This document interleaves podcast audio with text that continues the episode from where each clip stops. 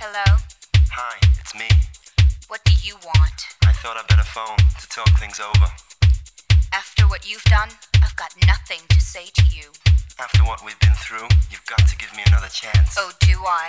Yes, because it's me. I thought you loved me. Yes, I do.